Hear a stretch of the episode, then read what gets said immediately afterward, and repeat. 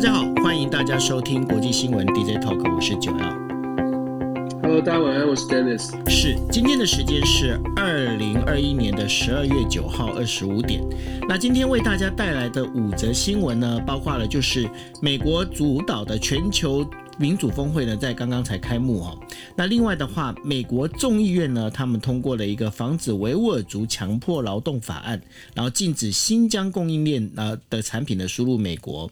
那另外第三则新闻呢，为大家来带来的就是，呃，中国“一带一路”的欧洲港口希腊哈，那现在已经出现了当地民众一个严重的反弹声浪。那为什么会有反弹声浪发生？到时候跟大家来做分析。另外的话，中国呢施压一些跨国的企业不得使用立陶宛的一个制品哦，他在间接对立陶宛进行经济施压。当然，这也就是为什么他跟台湾对呃那个。增加这个等于说呃交换这个外交关系哦，那当然这当中的话，中国就做一个施压的一个动作。那最后一则的话，会带为大家带来的就是捷捷克呢派出的援兵哦，那然后希望来协助波兰防止白俄罗斯呢不法移民的一个入境哦。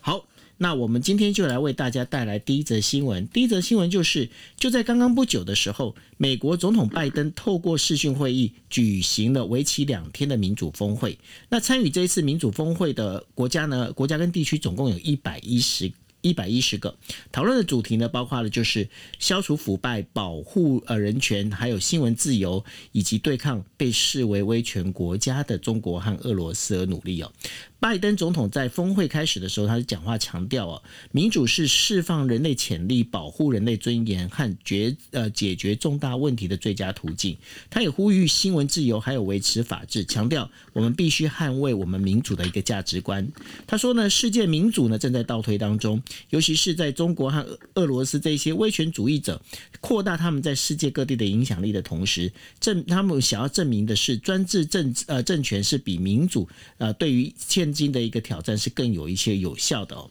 那除了欧洲主要国家之外呢，日本、韩国还有印度，那还有台湾的，就是政务委员唐凤也参加了这一次的峰会。随着中国加大台湾施压，美国。显得更加明确的表态哦，支持台湾以及保护民主制度。不过呢，在这次的峰会里面呢，邀请的标准并不明确，像是北大西洋公约组织的成员土耳其和匈牙利并没有在邀请名单之类之列。然后另外的话，位在东南亚的这个泰国和越南、新加坡也被排除在名单之外哦。那有人就会担心了，因为这样会会不会造成一个受邀国家和未受邀国家之间发生新的一个嫌隙？那就在民主峰会要召开的同时呢，中国共产党和政府呢发表了白皮书声明啊，就这声称就是中国正在实行适合本国国情的民主制度，而这份白皮书明确指出，美式民主并不是最好的，中国国才是真正的一个民主制度国家。好，等针对这整个一个民主峰会，还有就是中国的反应，Dennis，你这边有什么样的一个解读？我觉得民主峰会，大家从这个消息出来之后呢，大家就在讨论嘛。从参与的会员国、参与被邀请的国家讨论到民主峰会到底有什么样的实质，有什么可能产生什么样的实质的意义或者是影响。到现在民主峰会正式召开，拜登的谈话，我不知道大家的观感是什么，但是我必须说，从一开始我们就讲说，这个峰会第一，它的时间它两天线上会议，大家光是用这个逻辑上面来思考，就知道这个大会，这个大会呢，呃，基本上一个大拜拜的性质。找了一百一十个国家来一起来共商民主的未来，听起来就知道它的时间上面能够达成实际的成效就相当有限。真正重点是在于现这个象征的意义，就是说民主国家是不是愿意在美国的带领之下，一起来共襄盛举，一起来开会，然后开会之后大家发表的是会后这两天会后会不会有一个所谓的共同声明？这个共同声明的内容会是非常的空洞的，只是说呃民主很棒，大家应应该要一起想办法来捍卫民主，还是说有一个非常呃这个巨细靡遗的讲说，至少有某一件某一件事情要达成共识？譬如说，要针对未来的世界人权或者认未来的这个言论自由，这些国家有一个共识，说任何国家，不管是中国、俄罗斯，任何国家以后只要侵犯了所有的民主国家，都会一起来做出什么样的制裁，或者是做出什么样的制约哦。但是我们就像我说的，我觉得一百多个国家，你你不要说一百多个国家，十个国家要有共识，欧盟国家二十七个国家要有共识都不容易，更何况是一个民主峰会的一百多个国家要达成共识，大家说话的讨论的机会跟时间都很少的情况之下，象征性的意义会大一些。那这个象有多空洞，这是我们后续可以去观察的。这样听起来好像我们觉得民主峰会没有办法有太大的成效哦。某种程度上来说，是我觉得民主峰会它真的是美国想要重返荣耀的一个一个一个舞台。那后续我会觉得。后续会有很多反思哦。其实大家看外国媒体，包括《纽约时报》、华盛顿主美国的所有的主流媒体，都都开始出现了一个反，都开始出现不同的反思。这个反思不是说民主不好，而是说民主过去在哪些地方做得不好的地方，或者是为什么民主走到现在这样，反而变成有点退潮的情况发生。像是英国的学者，甚至英国的政治人物就有投书，就讲到说，讲到说过去这段时间，过去的二十年。其实美呃所谓的民主的制度呢，基本上放任了非民主国家，就是美国西方民主认定的非民主国家，它的自由的发展。因我们其实我们用我们自己回想一下哦。一九八九年六次曾经发生所谓的天安门事件，可是天安门事件之后，你看两千年美国的总统克林顿，克林顿自己大声的疾呼说，必须要跟中国做生意，必须要帮助中国了解外世外面的世界，所以中国就会做出改变。某种程度来说，民主世界他们他们过去这二十年来，到底是推广了民主价值，还是站在资本主义的角色？呃，角度从国家利益的角度，其实帮助了非民主国家有了更多的养分，造成今天有机会可以跟民主国家进行一个抗衡。所谓的民主制度，到底对过去的世界发展到底是有利还是有弊？如果过去曾经帮助，不，现在觉得不对的，现在觉得不好的制度成长茁壮的话，现在有什么样的办法？去彻底的去重新检视民主国家应该要如何来洗手，或应该要如何来面对这些国家的崛起。我觉得这是这是大哉问诶，这是一个非常复杂的问题。而且其实呢，民主峰会把这个民主跟非民主好像变成一个二元化的对立哦。但是这这个这样的想法，其实也是过去的比较传统的思维，就冷战时期的思维，就是美国对苏联，共产对资本。资本主义，这是比较传统的思维，就是你你是正，我是邪，那对方当然会觉得我是正，你是邪。可是现在我们在讲说全球化的时代，真的是可以这么简单的做二分法吗？就说俄罗斯它是不是全然的共产？是不是全然的没有让人民有参与的机会？是不是全然的民众是非常反弹的？你看民调，当然有人会说，在俄罗斯也不敢做出什么样的民调，在中国大概也不敢有。发生的机会，但是我们讲说，尤其在过去这两年疫疫情的过程当中，越来越多的人，越来越多的国家，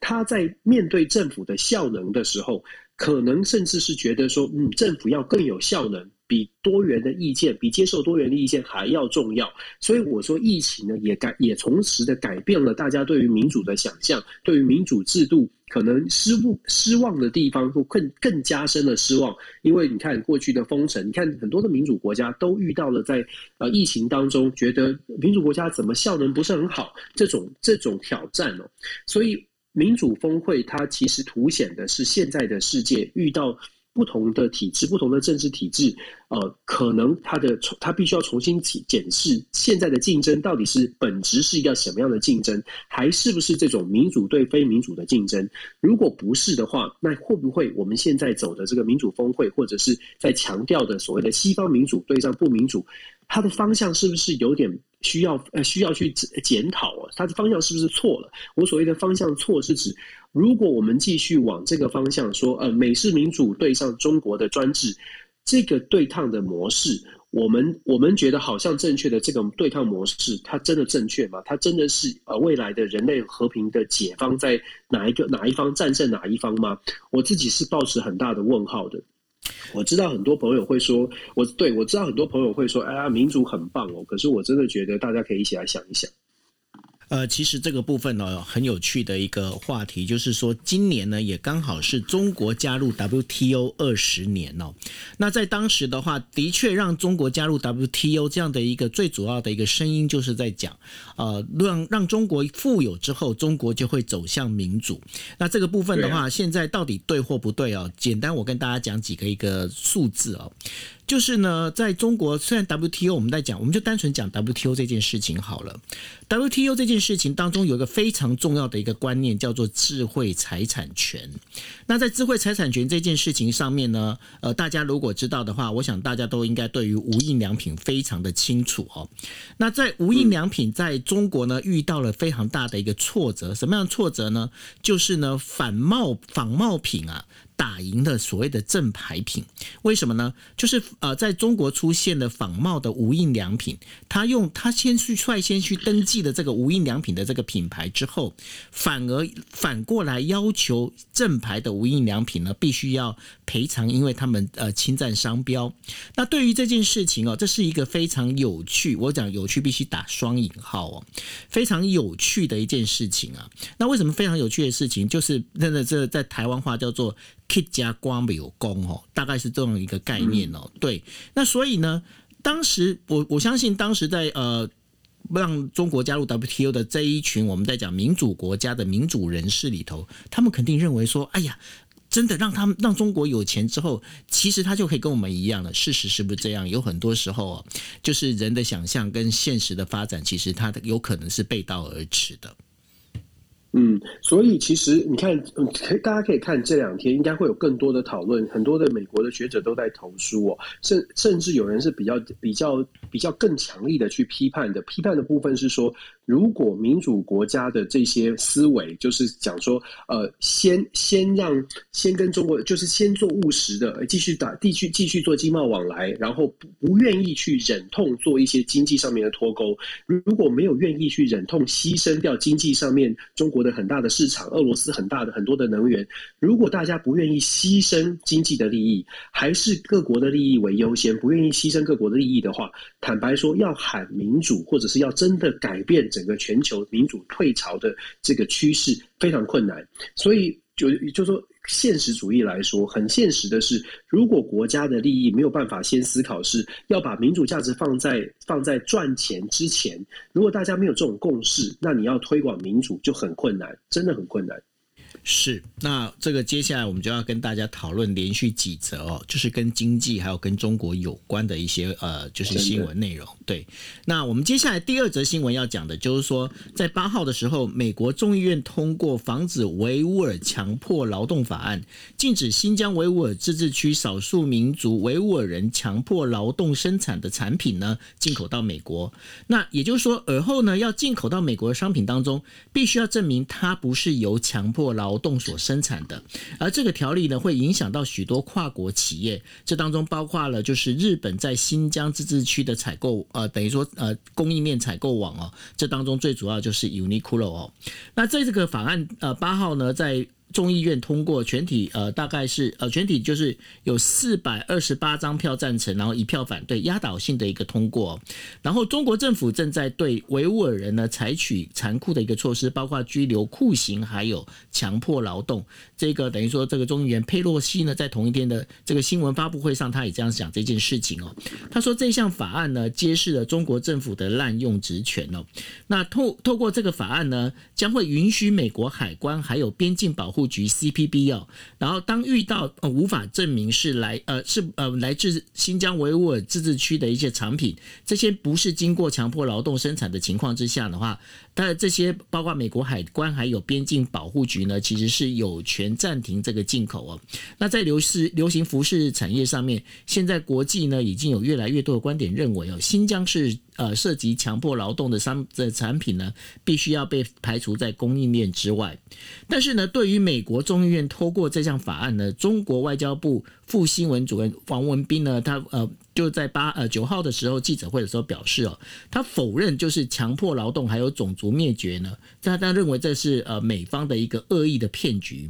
他强烈指责哦，美国试图以人权为借口哦，遏制中国的一个发展。他说，如果中国是呃，这个是对中国这个对中国的一个发展是一个强烈的一个侵害哦，所以他们会认为要采取一个损害中国的行动呢，会要采取一个就是果断的一个行动。那然后呢，在中国商务部的发言人高峰他也认为哦，美国众议院通过了限制新疆维吾尔自治区进口法案呢，提出了反制措施，这是打着就所谓的人权的名义呢，来实行保护主义，完全违反了刚刚我们提到的 WTO 的原则。然后他说呢，中方将要采取必要的措施，捍卫中方合法的利益。好，在这个整个一个过程里面哦，Dennis，这个就是又回到我们刚刚的议题了，就是民主 WTO，还有就是经济利益，就很现实啊。其实你看，我们刚我们就说国会，其实昨天是大部分的大，就是四百二十八票还是四百二十九票对一票，这个通过这样的法案。是不是大家知道吗？去。对，你知道吗？去年二零二零年的时候，国会呢，国会进行跨党派的一个一个调查，做了一个年度的报告。做什么报告？他们去调查说，到底美国有多少的企业针对跟新疆的这个，包括棉花啦，包括新疆的一些原物料有关系。番茄。那他们。非常多的企业事实上是有有跟这个新疆有继续继续呃有进行往来的，包括有可能有间间接的侵害新疆的劳动人权哦。这公司里面包括这个报道报告是直接点名公司的，包括什么大家知道的 Nike，包括可口可乐，包括爱迪达这些公司，因为新疆大量的棉花，全球五分之一的棉花是来自于新疆新疆棉哦，所以这些公司其实都跟新疆有关，而且甚至还这个调查里面还讲到说，这些公司事实上有花很多的钱，嗯。知道美国金钱跟政治是挂钩的，这些公司花了很多的钱请游说公司去游说国会议员，希望这个他们就算要推动新疆人权的这些劳动人权的保护的相关的法案，也要稍微的这个。高高举起，轻轻放下，因为他们希望再继续继续在这个法案，就算有这个法法案通过，还是可以哦，在在利用新疆的低低成本的，不管不管是劳动人人力啦，或者是低成本的能资源，继续来做生意。那你你就会想说，那我们刚刚就讲了，如果你真的要推动这些事情，必须要有一个共识，就是包括企业也必须要理解，就是。经济上面的利益要能够愿意放弃，可是看起来现在美国很多的大企业虽然表面上是说，哎，我们会有很多的保护我们的劳工啊，我们也支持保护劳工，但是从实际的数据，从实际游说公司的聘请，还有游说的方向来看。很多公司一一样是以公司的利益为前提哦，这这也是为什么我们一直在讲说很困难的原因。如果像 Nike、像可口可乐这些大家都知道的公司，他们私底下仍然在做这样的游说，希望对于新疆，希望能够继续的继续可以获利，那。你可以想象这个难度有有多么有有多高哦，而且政治人物，我我我们就说，我们都看那个，光是看纸牌屋就可以理解，政治人物金钱，尤其在美国，美国很有趣，美国的金钱呢，就说美国的金钱跟政治，它是合法的，它真的是可以走游说的路线，看起来很合法，看起来也是没有特别的贪污的情势。但其实，金钱对于美国政治人物的决定是有非常大的影响力。那更不用说，如果是大企业愿意砸大大笔的金钱去影响政策的产出，现在看起来法案过关，但是后续修法确定这个修法确定这个法案公布的时候，它中间有没有一些巧门，有没有留下一些空洞的地方可以去钻这个漏洞，我都我都会觉得。要就说可能要更加的注意，才会知道到底最后最后那个法案是什么。表面上看起来是现在两党政治人物有共识，可是企业其实并没有放弃赚钱的机会。这也是我我不能说悲观，但是我们看了这么多在美国的这个国会的运作，包括我们。看到美国企业如何影响影响这个法律法案的通过，真的会觉得哇，美国的纸牌屋真的比大家想象的更复杂一些。那你这样想说推广民主，我会觉得美国可能不管是美国啊，其实世界应该先去认清楚这些这些大企业到底在想什么。是。不过呢，呃，老实讲，民主呢，大家也不用太悲观。为什么呢？因为民主这件事情里头，你今天如果没有用金钱来做支撑的话，民主结我我个人是会觉得很空哦。所以呢，在希腊有一个例子呢，我觉得就非常的有意思哦。呃，在希腊比呃比雷埃夫斯港呢，是被中国定位为“一带一路”广域经济区概念下的欧洲基地港。不过呢，在希腊当地呢，现在却对于经营港口的中国国有企业出现越来越多反对的声浪。尤其呢，最主要原因是因为呢，这有恶劣的工作环境，还有中国过去啊承诺的投资呢发生延迟的现象。那这也使得整个欧洲呢开始对中国越来越谨慎。那这使得这个包括中国跟希腊之间，现在虽然说他们还处在蜜月期哦，但是这双边关系开始出现了一些杂音。距离呢，就是呃瑞典。呃，雅典呃，首都雅典中心哦，大概是二十分钟车程的一个距离了。呃，就是有一个就是巨大的港口的街道上出现了一句呃这样的一个算是标语哦，它上面标语是写的，就是说希腊政府把这里卖给了中国跟俄罗斯。那比罗维斯港呢，其实它拥有两千五百年的历史，在希腊城邦曾经击退了阿契美尼亚。德波斯的入侵哦，在波斯湾呃波斯战争的时候发挥了非常重要的一个作用，而它现在呢是中国通往“一带一路”中东和北非的一个城市门户哦。那中国最大的国有航运公司中远海运呢，在二零零八年收购了这个整个港口经营权的部分经营权哦，然后二零一六年呢收购了希腊国有经营公司的百分之五十一的股权，二零零九年十月呢，这整个中远中远海运呢，它的这个比例提高到百分之六十七。那由于呢中远海运管理之下的这个货呃货物增长量增长了七倍，达到了五百六十。五百六十五万的货柜哦，也在当地创造了总共一万两千个就业机会哦。而且当时呢，中国国家主席习近平呢，在二零一九年视察比尔呃比雷埃夫斯港的时候，还强调说“一带一路”不是口号，它是一个成功的故事和辉煌的现实哦。但但是大家听到了哇，一万两千个一个就业机会，感觉很多，对不对？不过呢，在中原那个整个创造就业机会里面。几乎这些所有就业机会都不是属于高质量的一个就业机会，它是由工地呢。这些工地由分包商提供的临时工，然后又不提供所谓的安全教育，所以呢，在今年十月的时候，就曾经发生过有一个四十多岁的工人在操作这个货柜集装箱的时候，起重机整个垮掉，然后死亡哦。那工会也因此发动了二十四小时一个罢工哦。那尤其是在当地社区的经济社呃效应呢，并没有像预期的，就是当时中国承诺的那么好。那大部分的施工设备和材料呢，嘿，它全部都是从中国运过来。的哦，它不是在这个希腊直接采购的哦。然后呢，中国在二零一六年收购呃股份的时候，还承诺说，在二零二一年的期限里面，将要投资二点九四亿欧元哦。但目前为止，只有一亿一亿呃欧元入账而已，其他像是饭店呐、啊、购物中心呐、啊、都没有启动。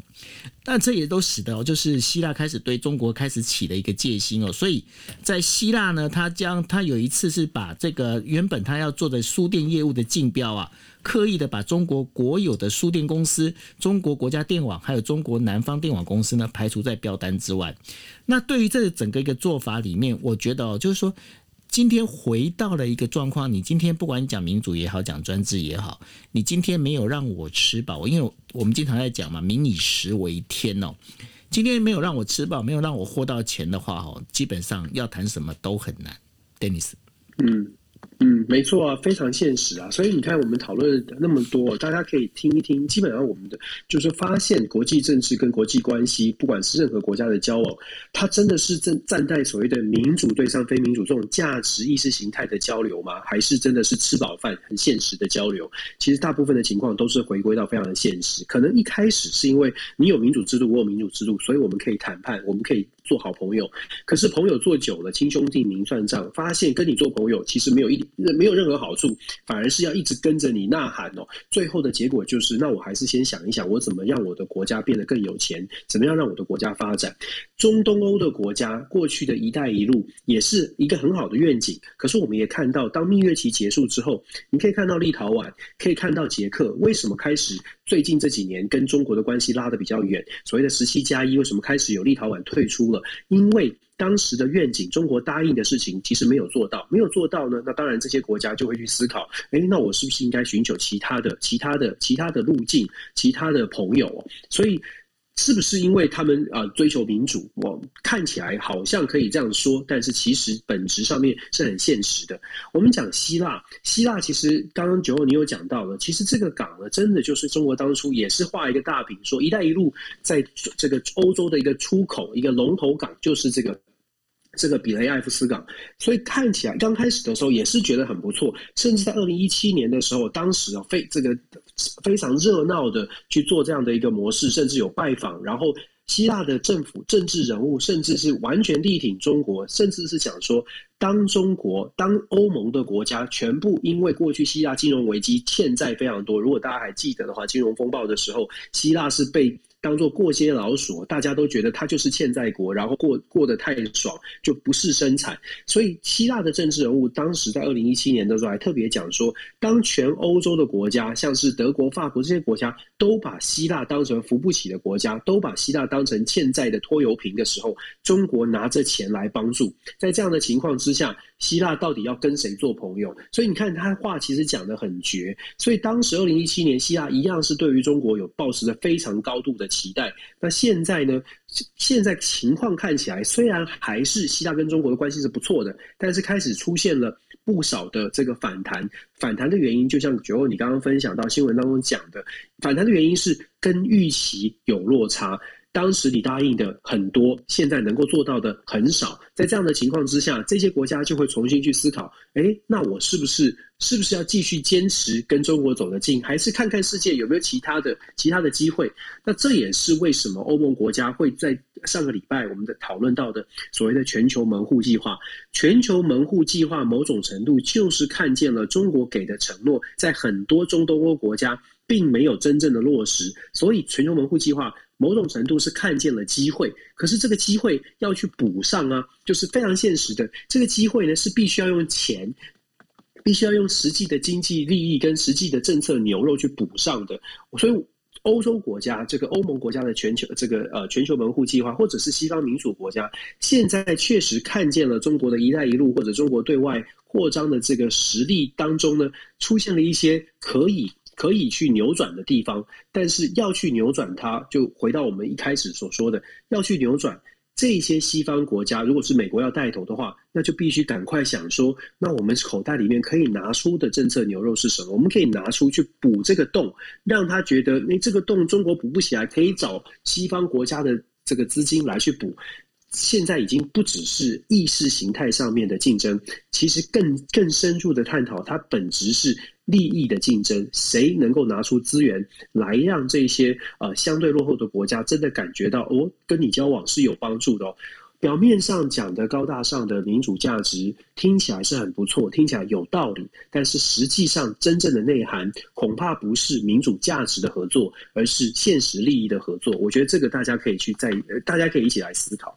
的确哦，因为这样感觉的话，其实你真的是民主这个部分呢，你还是必须要用经济做基础。那所以呢，呃，北京呢，它在整个就是对于跨国企业呢开始做施压了。为什么要做施压？在路透社今天的一个报道里头哦，中国施压跨国企业断绝与立陶宛的商业合作。这个原因是因为呃，就是驻立陶宛的台湾代表处呢，在上个月正式挂牌运作之后，中国呢调降了跟立陶宛之间的外交关系。那由于立陶宛跟中国的直接贸易额并不大。但是呢，立陶宛是以出口导向的这个经济当中啊，有数百家生产家具、镭射、食品还有服装的产品呢，它的供应供应链到最后其实是供应到中国市场进行销售哦。那所以呢，中国它的想法就是来砍断这个立陶宛的这个供应链，那也就是呢，对于这个跨国企业呢进行一些施压哦。根据立陶宛外交部的副部长表示哦，他说中国一直在向跨国企业传递一个讯息，也就是说，如果他们使用立陶宛的零部件或者是用品的话，他们将不再被允许向中国市场销售或者取得中国的一个取得供应哦。然后呢，他也看到了，就是这。他证实说，这些当中其实是有一些文件跟合同已经出现了。那对于中国，他做这件事情里头啊，因为中国他虽然说，呃，这个我们台湾在呃立陶宛现在已经设了一个代表处在上头哦，那中国并没有做实际的一个断交的一个动作，但是呢，反而是用这样的一个经济的施压，感觉上未来的这整个一个，算算是整个一个全球战争里头啊，经济战感觉上会有。会变得更加的一个密切，跟更加的一个紧迫吼。对啊，经济战跟贸易战，我们在讲说，其实一直呃，其其实大家有没有发现，就是中美之间虽然很紧张，很紧张。那之前的拜登跟习近平的会面，我们也讲，也分享过，就是也举例过，就是把擂台画出来。现在有个明显的擂台，在擂台上会打得很凶哦。我们要跟大家做的预告是，会打得很凶，打到可能是伤筋见骨，伤筋见骨，但是不会打到擂台外，也就是不会战争。双方都会避免战争，因为战争更惨。现在只是一些伤痕。是可以修补的伤痕。真的战争发生了，大家光是用想象的就知道，这不只只是不仅仅是人员的伤亡，它会造成后续整个世代对于对方、对于不同阵营的印象会完全的改观哦。其实二次世界大战大家也学到了，之前的世界大战很基本上大家都学到了。要避免全球化、全球形态的战争出现，因为现在的科技会让这个战争更加的恐怖。我们就回到说，现在中国对于这些像立陶宛了，为什么？首先，为什么立陶宛不断交？立陶宛中国不跟立陶宛断交，一大部很大一部分的原因是因为，如果跟立陶宛断交，它事实上会传递出一个更负面的讯息，让欧盟国家。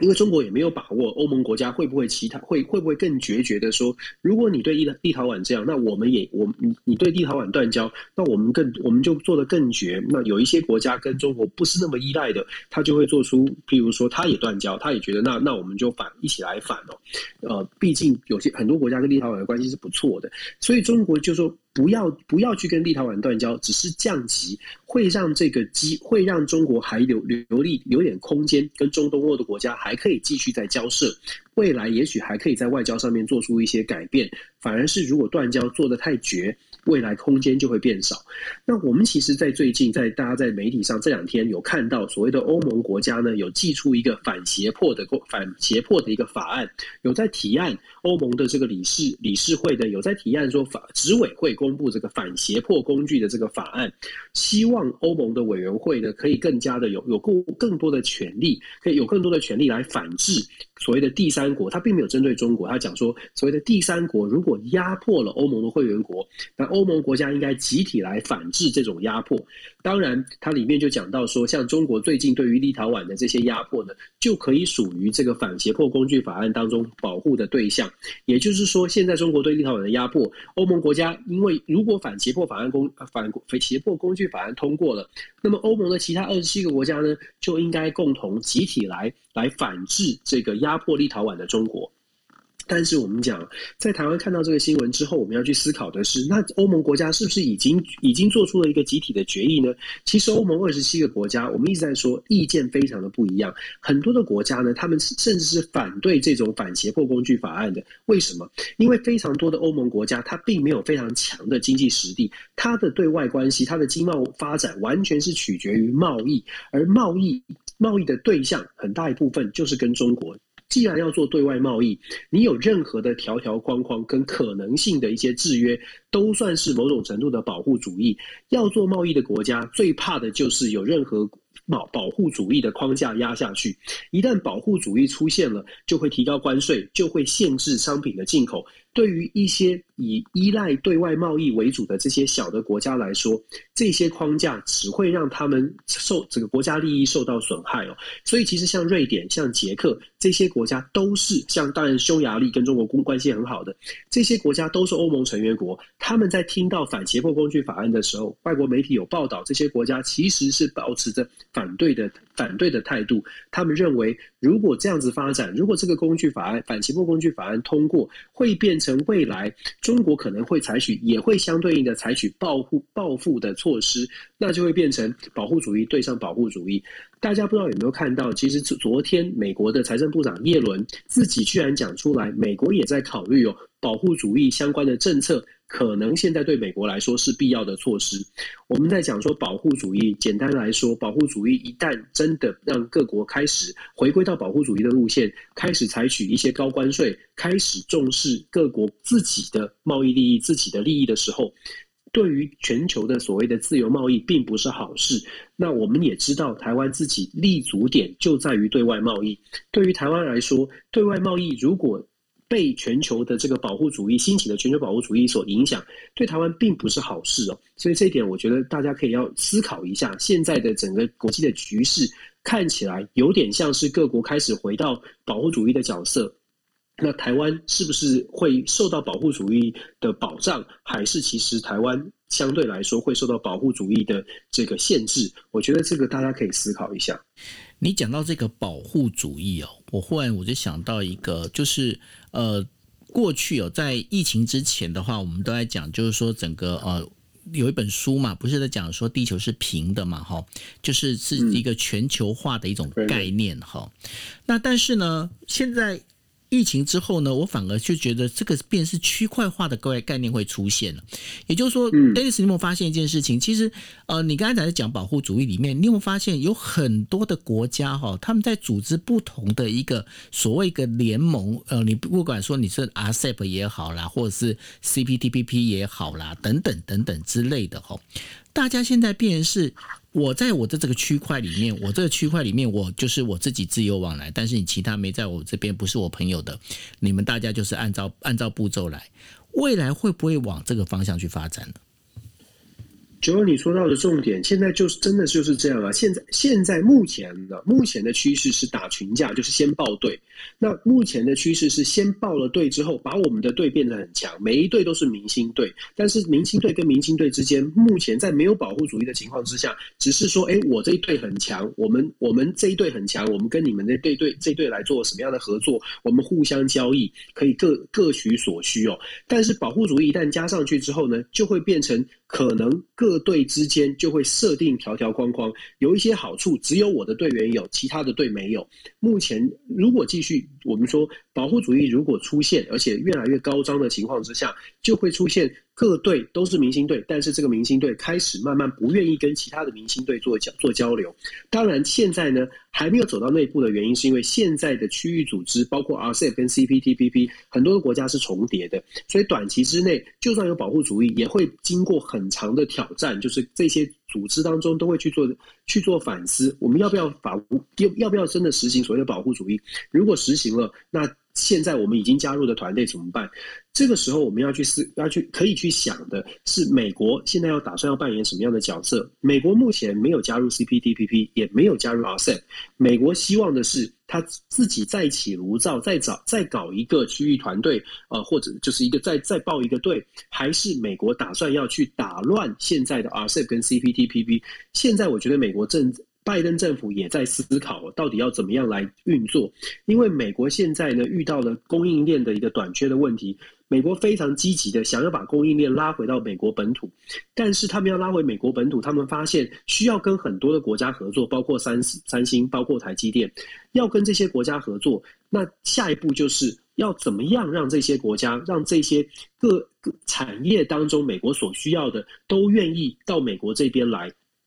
在美国没有自己的团队的时候啊，要怎么样来吸引这些国家？这是美国现在在，我觉得在思考的，也是美国为什么耶伦会讲出保护主义。他丢出这个保护主义的概念，是不是代表着如果这任何国家继续跟美国要做生意的话，你先赶快来上船，你先来。来我们这这个美国队后面哦，所以我们说为什么要一直去注意到台积电未来在美国设厂的情况，台积呃三星在美国的这个投资的状况，是不是美国现在在告诉大家在摇旗了？这些这些企业，你如果打算要加入美方的阵营，就是现在了，不要再等了，就是现在。那如果美国真的把这些精英，或者是真的把这些企业都拉到美国之后，美国如何来面对这些区域组织，包括 CPTPP、RCEP？他是要跟他们合作，还是要把他们打下去？就是做自己独大哦。我想这个是呃我们要观察的一个可以观察的一个重点哦。那如果美国可以成功，理想的话，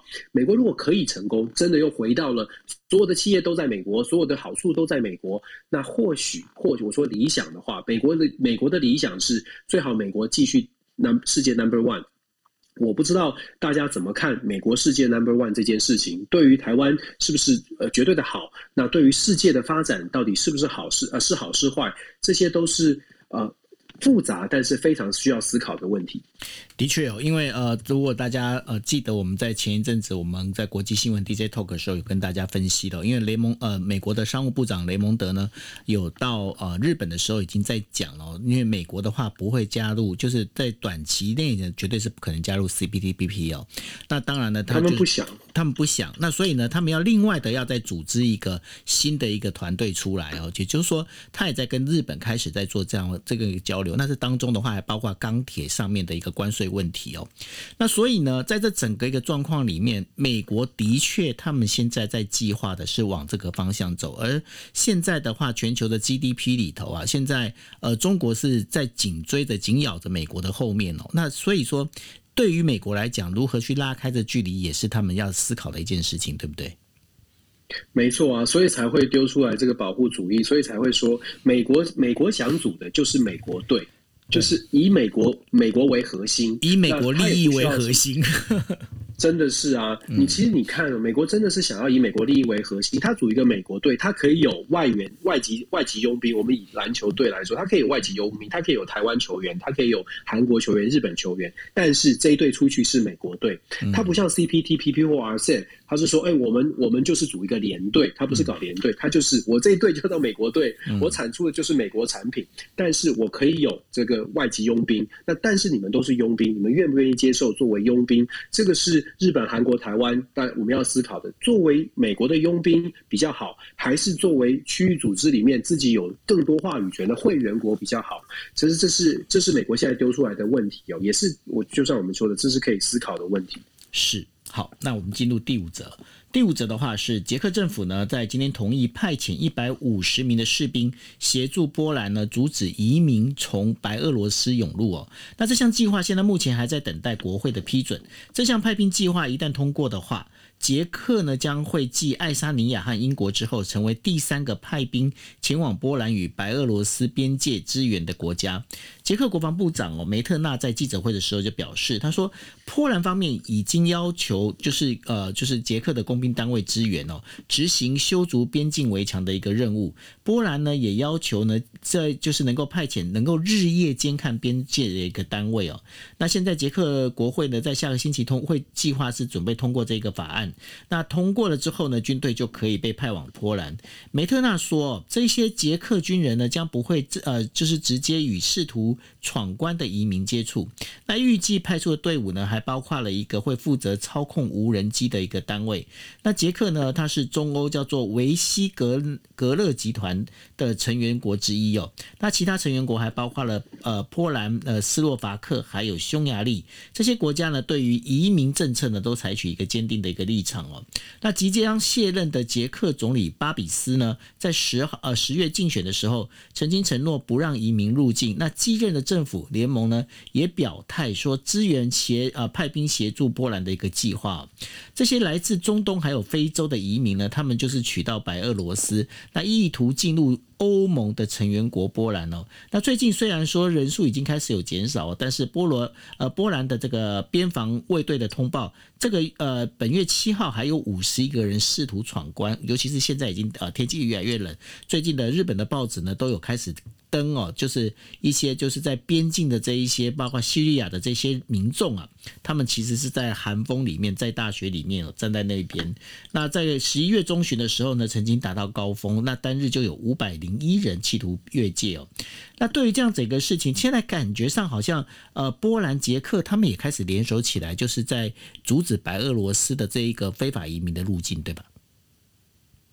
嗯，没错。其实我们我们说移民的问题啊，就是难民潮或移民问题、非法移民的问题，其实一直非常困扰中东欧国家。我们我们在台湾，我们比较少遇到这种难呃非法移民的问题，因为我们毕竟海岛国家要进来比较相对比较困难的。可是非法移民对于任何国家来说，都会造成社会跟经济上面很大的冲击，更不用说治安或者是其他的一些呃这个这个呃其他的一些社会问题了。那为什么这些国家会会这么在？乎作为所谓的边境管制，就是因为过去这段时间的难民确实造成真真的把我们刚刚讲的社会经济相关的问题浮现出来，所以越来越多国家它对于移民问题是保持着非常保守的态度。如果大家记得二零一五年当时的叙利亚难民造成呃欧洲国家、欧盟国家意见上面就有分歧。比较有能力的，像是德国、法国，他们还愿意去接受接受这个各国的涌入的难民哦，包括梅克尔还是特别发开大开门户。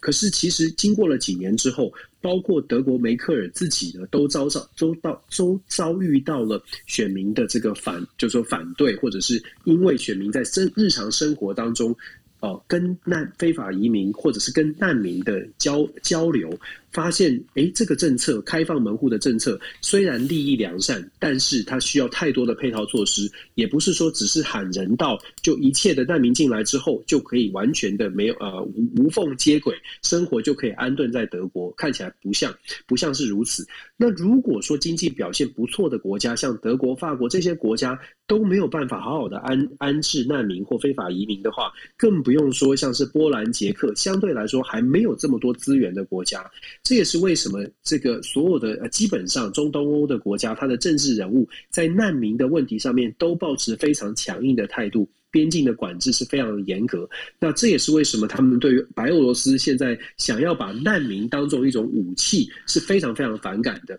所以才会有这种共识说，哎，我们在边境要加强管制，甚至要送送军队增增加这个呃边防的军事实力哦，去避免这个来自白俄罗斯的这种难民或者是移民的攻击。我觉得其实它反映出来的。你如果真的要深究的话呢，从回回顾我们刚刚说，从二零一五年开始，这个问题就一直困扰着欧洲国家。那大家如果再回头回顾的话，为什么会出现这个难民潮？跟全球的局势，跟美国也脱不了关系。这也是为什么我们一直在要套到整个今天我们一开场所谈的所谓的民主峰会，民主峰会。看起来是民主对非民主，可是如果把问题回到拉到本质去探究，现在世界上遇到的一个问题，其实真的不能够用简单的民主对上非民主、民主对上专制，不，问题本质不在这里，问题本质在于世界各国的发展的程度不同，所以大家看到的面向不同。很简化的说，民主价值要捍卫，可是背后要捍卫民主价值，得有一定的资源，口袋要够深。很现实的说，口袋不深，你就算开刚开始可以一起来共同支持这种人权、劳劳动权益，或者是任何的这个理想，长时间久了，就像我们说的，二零一五年到现在，德国连梅克尔都都都都下台了，都换人了，你就知道，其实像这样的问题，价值讲得很好，但是时间久了，它能不能够维持这个价值，真的是考验每一个国家。怎怎么样来面对这些问题？它难度很高，所以我们说，呃，捷克的问题、捷克的边境问题，还有世界民主峰会，其实全部套在一起，这个世界面对的问题，真的不能够简化的说是呃意识形态的民主价值对上非民主，其实更简、更更进一步的要说，整个公平正义，目前为止看起来还没有达到一定的程度，世界的发展还是有很大很大的落差。导致要把一定的价值让大家都都有同感，难度很高。这个难度本来就很高，Dennis，你认为很高啊？你认为什么是真正的公平跟正义？我觉得我我我自己觉得啦，就是我们当然都很期期待可以帮助更多的人，可是帮助更多人的的时候，我觉得其实我自己会觉得，其实政府可以思考怎么样能够兼顾就是现实跟理想，就是。我我看到很多的时候是理想喊的很多，理想已经走得非常前面了。可是现实的时候，你回顾回归现实，你会发现现实上面照顾到的照顾到的部分还是少的。我们不说其他国家，我们就说美国好了。其实现在美国内部哦，有真的有不少的问题。大家都看到美国拜登好像民主旗号摇得很大，但是其实你看美国的在地在在美国在地看新闻，你会看到美国包括。现在大家也看到了嘛，像堕胎法案啦，像美国的种族种族问题，都在在的，就是在美国是有很多很多争议的，还有枪支管制，嗯，还有还有枪支问题，像这些问题呢，如果在美国国内没有办法得到完整的这个解解解方的话，你拜登再怎么样希望透过民主峰会来拉抬他在国内的声望，难真的是不容易，因为美国民众不没有在看民主峰会啊。我说很直白的，美国民众，你你要你要拜登要期待说民主峰会可以让美国站回世界的这个舞台，世界的核心，那那要美国民众要有感啊。可是美国民众无感啊，因为美国民众会说，我东西好贵哦。现在 Christmas 我们其实讲过，Christmas 到啦，要买东西了，买东西发现。真的，我我最近订这个这个呃，Christmas 一些小礼物啊。第一个价钱变贵，第二个到货时间很久。我们家因为冰风暴的关系，就刚就是呃，所以我们的我的餐桌坏掉了，泡水坏掉了。嗯，你知道我要去买一个餐桌什么时候会到吗？嗯哼，现在是十我我呃，现在是十二月嘛，四月才会到。四月，对，我没有开玩笑，是四月才会到。我如果现在买个餐桌。嗯公司告诉我说四月才会到，因为没有缺缺料啦、缺工，然后货运有问题。这只是一个，这只是一个小小的 case 哦。可是你可以想象，如果你的生活当中遇到这些状况，就是买东西要好几个月才会到，然后缺货，然后东西很贵，你会不会也觉得说，哎呦，这个政府可以做多一点？然后你跟我讲说民主峰会到底对我都跟我有什么关系哦？一般的民众，我说一般的民众，他不关注国际政治，他一定会这样觉得啊，他会觉得跟我有什么关系？我连买东西都买不到了，你在干嘛？这很直白的想法吧？没错啊，就是自己都没办法顾好了，我哪能够顾得到、顾得了别的事情哦？对啊，那然后呢？呃，其实接下来刚刚 Dennis 提到一个非常重要一个重点哦，就是说呃。你呃，现在其实大家都发现一件事情，就是 COVID 的这个 COVID-19 的这个事情呢，好像慢慢的有点有比较缓和的一个趋势哦。包括我们在讲的就是 Omicron 的这一个呃病毒里头的话，目前的一个致死率哦跟重症率的话，其实基本上目前的那个报告都还不算太高。那但是呢，明年的一个最主要的一个状况，它会出现在什么什么事情上？其实我觉得明年明年最大的一个主题，其实叫做通膨哎。你有没有发现，其实这整个物价上涨这件事情会很危险、很严重哦？确实啊，我觉得，我觉得现在就已经出现了，就是现在就已经出现物价上涨，然后出现出现呃经济上面一些挑战，能不能稳定住物价，对于世界可。基本不管你民主还非民主的国家，民众的生活，尤其是经济上面买不起东西或者是买不到东西，都是民众会很直白有反应的，会直接很有很很很有感的。那那对于民主国家来说，冲击就更直接了。二零二二零二二年美国其中选举，马上就用选票翻盘了。所以其实拜登现在要很努力做很多的事情，把这个呃人民的经济可以稳定下来。那看起来他现在觉得用外交的手段可以可以做到一些事，但是。但是外交手段，呃，除非真的有有效果，真的让美国的这个物价或者是美国的经济的局势有稳下来，否则的话，外交手段就算媒体报的呃关注国际政治的人感觉起来，因为拜登做了很多事，可是，一般民众没有感觉，他在选票上面就反映不出来。我觉得这是拜登现在一个大比较，真的是也是蛮大的麻烦，就是了。其实你刚才讲的完全没错，我觉得这个通膨是不管你是民主还是专制国家都一样哦。包括中国他们现在的整个一个消费呃，等于说消费物价指数也是在往上飙升。最主要原因在哪里？最主要原因就是第一个，我们在之前有提过的，包括能源问题哦，就是大家现在呃这个东北的这个部分的这个包括的煤呃，等于说。算是呃煤炭发电的这个部分，它本身必须要停哦。那这些有相关的这些停电的这个措施，也使得中国内部的这个物价开始在往上飙哦。那所以呢，其实你 你看，这就是一个很有趣的现象。你谈民主也好，你谈专制也好，你只要让人民吃民人民的这个物价，吃饭问题，吃饭有问题哦，那整个你的问题就会很大。你不管你是民主还是专制，对不对？确实是这样，就很现实啊。因为我们我们生活并不是，就算就算是像我跟你，我们在常常在分享国际新闻，我们也不会是一天二十四小时都在看政治。我们还是会出去吃饭，我们还是会出去做该买该我们买该买的东西，顾顾家里该该顾的事情，该交的书还是要交。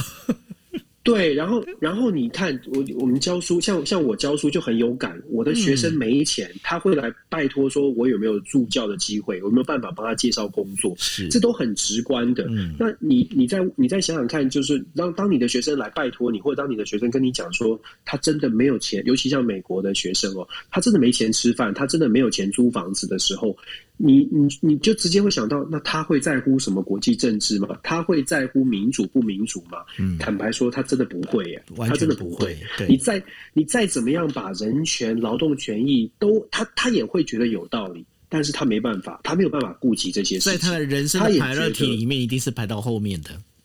是啊，所以所以其实人类，你在分享人类的政治行为的时候，你会想说，什么是比较 priority？真的就是非常务实的经济行为，经济利益绝对永永远都是在所有的研究都是一样呈现经济利益，大家的生活啊、呃，如果没有办法顾好的话，坦白说，你要他去尊重其他的价值，难度是非常高的，除非他有。极高极高的一个道德信仰，或者他的相信，相信我就算肚子饱没有吃饱，我也要想办法的捍卫所谓的正义，捍卫所谓的人权。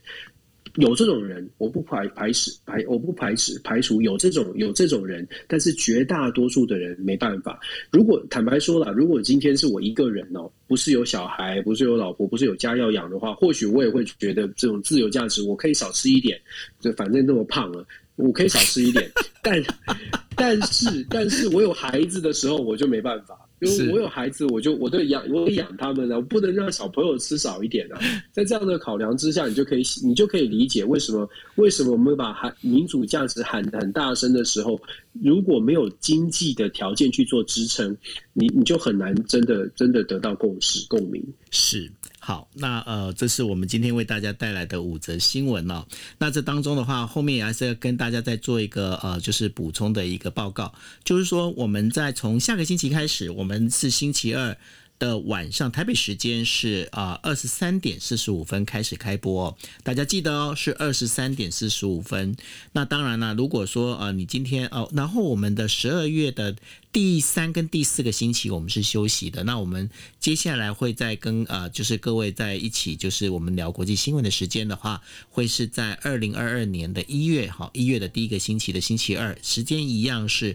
二十三点四十五分。然后接下来的事情非常重要，非常重要，非常重要。什么样重要呢？因为我们刚才已经聊到了，就是不管是民主或是专制，那当中其实呃最主要是要能够吃得饱，那最主要呢就是要经济要搞定。OK，好，那。在我们这个持续做下去的这个动力里面，你们给我们的支持就是麻烦哦，大家看到上面在写的。啊，Dennis 的全球政治笔记，拜托去点阅，去点阅，去点阅哈，就是记得要点阅，要加，等于说麻烦大家能够点阅，这是我觉得这是你们支持我们，我们看到的我们的唯一的一个小小的希望。那然后呢，另外的话就是，如果大家方便的话，也方便去找一下，就 Spotify 去找一下今夜一杯哈。那这是那是我这边放的一个 Podcast，那包括 YouTube 上面也是麻烦各位能够点阅哦。那这个部分的话，就是希望大家呢，因为老师实讲，我们在谈这些，包括国际新闻，那我们都在整理这些相关的这些讯息当中哦。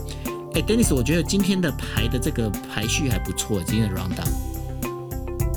每每次每天都不错啊。没有，我觉得我觉得今天蛮顺的，今天超顺的，从民主一直谈到那个，我觉得还蛮棒的啊。嗯。是是啊是啊，就我们我们其实我我一直都觉得我们谈的不错啊。是啊是啊，那自自己良自我感觉良好。对，那没关系，我我是我是真的觉得不错了。那所以呢，呃，欢迎大家呢，就如果你们支持我们的话，麻烦就是去点阅。OK，好，那呃，这是我们这个星期呢为大家带来的国际新闻 DJ Talk。那非常谢谢大家，大家晚安喽，拜拜。大家晚安，拜拜。